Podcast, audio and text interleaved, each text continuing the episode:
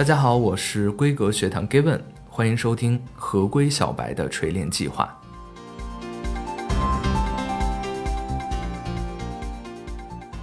本期内容呢是纯小白如何来获得合规的 offer。首先解释一下什么是小白。那在本期的这个话语的体系下，主要是指没有合规相关的工作经验的人。那如果说正在收听的你恰好也是小白哈，那一定是赶快上车了。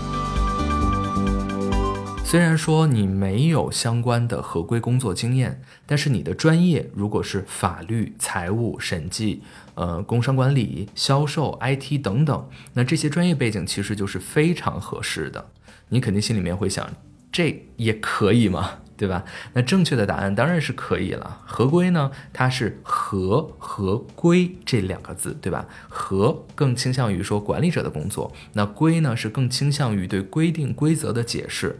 这个顺序是先合后规。作为合，那一定是一项管理工作，它会涉及到很多的学科和领域。那从专业角度来看，包括了经济学、管理学。呃，法学、心理学、哲学等等，那基于这么多的学科，还有这个跨学科以及专业性，所以合规的专业背景就不仅限于说法学相关专业，那还有财务、审计、技术管理、销售等等这些专业背景，这些领域通通可以进入合规这个行业。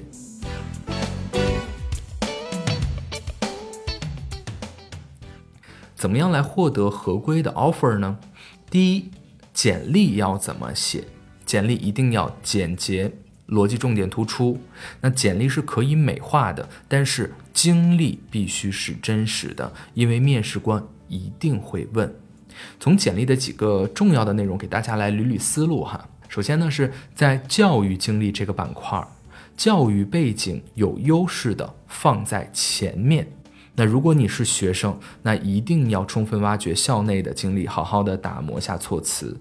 如果你是刚入职不久的小白，工作经历介绍一定要符合 STAR 原则，就是面对了什么困难，目标是什么，做了什么，效果怎么样，工作的内容一定要尽量的去数字化来体现。那如果说你的这个简历不知道是不是比较理想的一个状态，那您也可以联系我们，我这边可以帮你去一对一的来诊断。第二点呢是一定要敢投，哪怕是说合规主管或者说合规负责人的这样的职位，也可以大胆的去投递。那分享一个我在微博上一个粉丝的真实私信，他留言跟我说他完全没有合规的这个背景。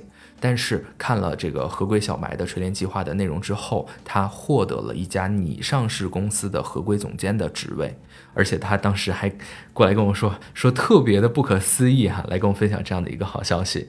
那我们来分析一下，为什么他能够获得合规总监的 offer。一是可能他自身的条件真的是很不错，对吧？那也有可能是他面试的时候表现的非常的优秀，还有可能什么是合规确实是一个非常热门的领域，他对背景专业的包容性非常强，那急需人才，市场需求高，再加上他有一个充分的准备去面试，所以说获得 offer 也不足为奇。第三，获得了面试通知，如何去做准备？我认为优秀的人有非常多，但是公司可能需要的是跟岗位更加合适的人。你想啊，如果你是公司的老板，一看，哎呀，这个候选人太优秀了，对吧？根本不可能在我这儿待太长的时间，他还会去更大更好的平台，那就意味着我还要重新招人，还有再去磨合，那这样人力成本实在是太高了。相反，那如果说有另外一个候选人相对来说没有那么优秀，但是各个方面表现的跟岗位的职责高度匹配，也比较稳定，那说不定这个高匹配性且胜任的候选人就能成功的拿下 offer。所以说，跟岗位的高度匹配性以及胜任性就是获得 offer 的秘诀。那这种高度匹配性和胜任性其实可以刻意的去准备的。就是面试前对合规岗位的职责进行拆解。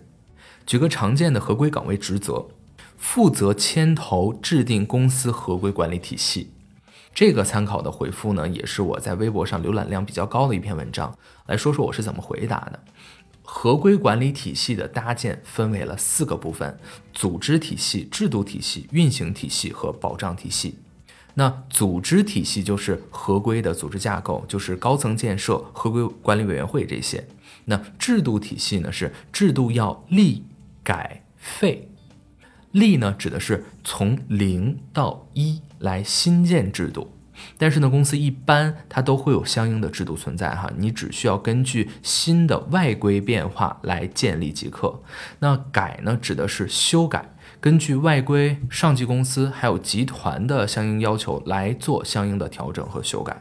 废指的是废除，那不合适的规定一定要及时的去废止。以前我在合规检查的时候就发现，还有职能部门的制度引用的是已经废止的规定。运行体系，顾名思义就是如何去运行，那它就是合规的风险识别、合规检查、合规审查、合规培训这些。那这些在合规小白的锤炼计划当中都会有相应的课程。保障体系，为了保障体系的有效运行，哈，通过合规考核、合规举报之类的。那这个体系基本通用各个行业。可以参考 ISO 三七三零幺，还有 PDCA 这个体系，这个你说了就是内行，对吧？那你对事情的认知和理解才是你的竞争力，一定要多多的去拓展自己的合规认知。第四，面试的时候还有哪些注意事项？我觉得第一一定是千万不要去背简历，因为面试官他认字儿啊，千万别去背。那如果说你的经历比较单一，那这个时候呢，你可以多多丰富自己的工作内容，而且要数字化的去表示。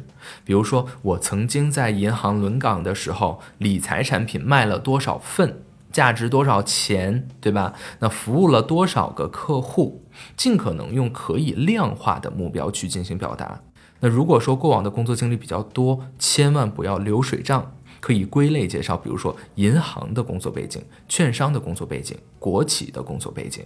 那在我过往的大大小小的合规的面试里面，建议面试的时候一定要拔高一级定位思考，这样就会对同级的竞争者形成一个碾压式的降维打击。怎么来解释呢？举个简单的例子哈，假设有两个财富水平相同的人去购物。一个人在购物的时候，首先考虑的是价格，但是另一个人首先考虑的却是品牌体验和服务。这显然就是两种不同的思维层次。虽然目的都是购物，但是着眼的点就不一样了。简而言之，思维层次及你看世界的方式，你对于各种事件反应的模式，具体怎么用。比如你面试的是合规专员，你就要想想合规主管的思维方式。那如果你面试的是合规主管，你就要想想合规负责人的思维方式，把你自己的思维切换和转移到上一级的频道上，设想你就是他，要感他所想，想他所想，说他所说。这样的话，那在同级的竞争者当中，你当然是那个令人印象深刻的人了。那再总结几个面试会经常被问到的问题。你了解我们公司吗？为什么申请合规这个职位？谈谈对合规的理解。你本人最大的优点和缺点是什么？说到缺点哈，大家千万别真的说。我给大家举个例子啊，以前我做法务的时候，准备给交易对手，就是去发这个催收函，法务嘛，对吧？就要专业，所以措辞非常的法律化、律师化。但是我的老板跟我说说，Given 一定要注意商业思维，先客气再严厉，一上来就说欠钱就要打官司，你说谁看到这个催收函，他心里边能痛快，对吧？心里边也会生气啊。所以说要做一个具有商业意识的法务，你品，你细品，是不是很巧妙的避开了自己的缺点？面试结束后呢，面试官问你说还有什么需要问的吗？千万不要说没有，这个时候一定要去提问。那可以问面试官对这个岗位的能力要求是什么，以及期望这个角色进到公司里来要帮公司去解决什么样的问题。那这个问题，一是可以了解我未来的工作职责是什么，二是呢可以去积累每个公司的合规工作是什么样的，找到共性来当做自己的经验，这也算是有了一定的收获。那还有一个问题哈，我觉着也是比较精髓的，就是你可以去问一下上一个人他是为什么离职的。因为我觉得去面试的过程当中是一个双向选择的时候，就是我在去考察公司，同时公司也在考察我，对吧？那我要知道上一个人他究竟是因为什么离职的，是因为工作的内容他没有办法去胜任，还是说这个公司存在着什么样相应的一个制度不符合上一个人他的一个要求，对吧？这样你也能更多的去了解公司。所以说，朋友们，快去面试了！不是说厉害了才开始，而是开始了才厉害。成功呢，总是在摔跤和爬起来继续跑中慢慢淬炼出来的。希望大家所有的努力都不会白费，愿大家纷扰过后，梦想都能够成真。同样，希望大家能够知规、懂规、合规，做到合于心、归于行，都锤炼为合规大咖。